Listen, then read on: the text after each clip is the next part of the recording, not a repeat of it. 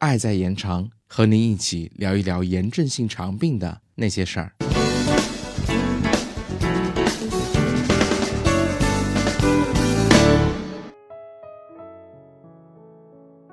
嗨，你好吗？我是小白，我们又见面了。自节目开播以来，我们就一直致力于给大家科普很多有关于炎症性肠病的小知识。为了能让大家更好的、更深入的了解炎症性肠病，从今天的这一期节目开始，我们将会开启一个全新的篇章。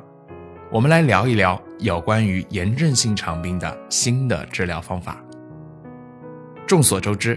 炎症性肠病是一种由多因素相互作用所导致的肠道炎症性疾病，致病因素主要包括环境、遗传、感染和免疫。只可惜，目前病因和发病机制尚未完全明确，也因为病因的不明确，所以治疗起来会非常的困难，而且有的时候常规的治疗方法可能很难达到满意的结果。因此，所有的医护人员们都在积极的研究探索一种新的 IBD 的治疗方法。并且取得了一定的成效。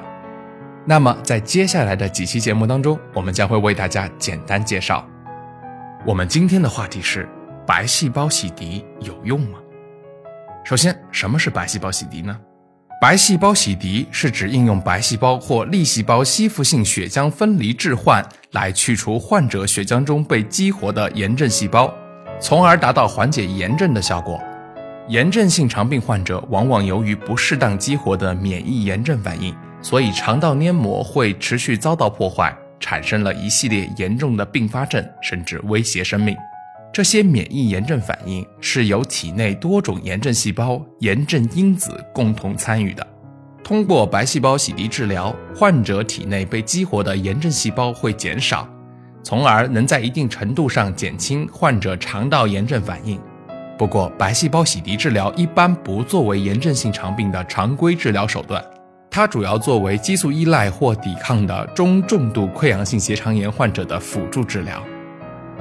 好了，今天的节目就这么多。最后，感谢来自俊杰的后期支持，我们下期再见。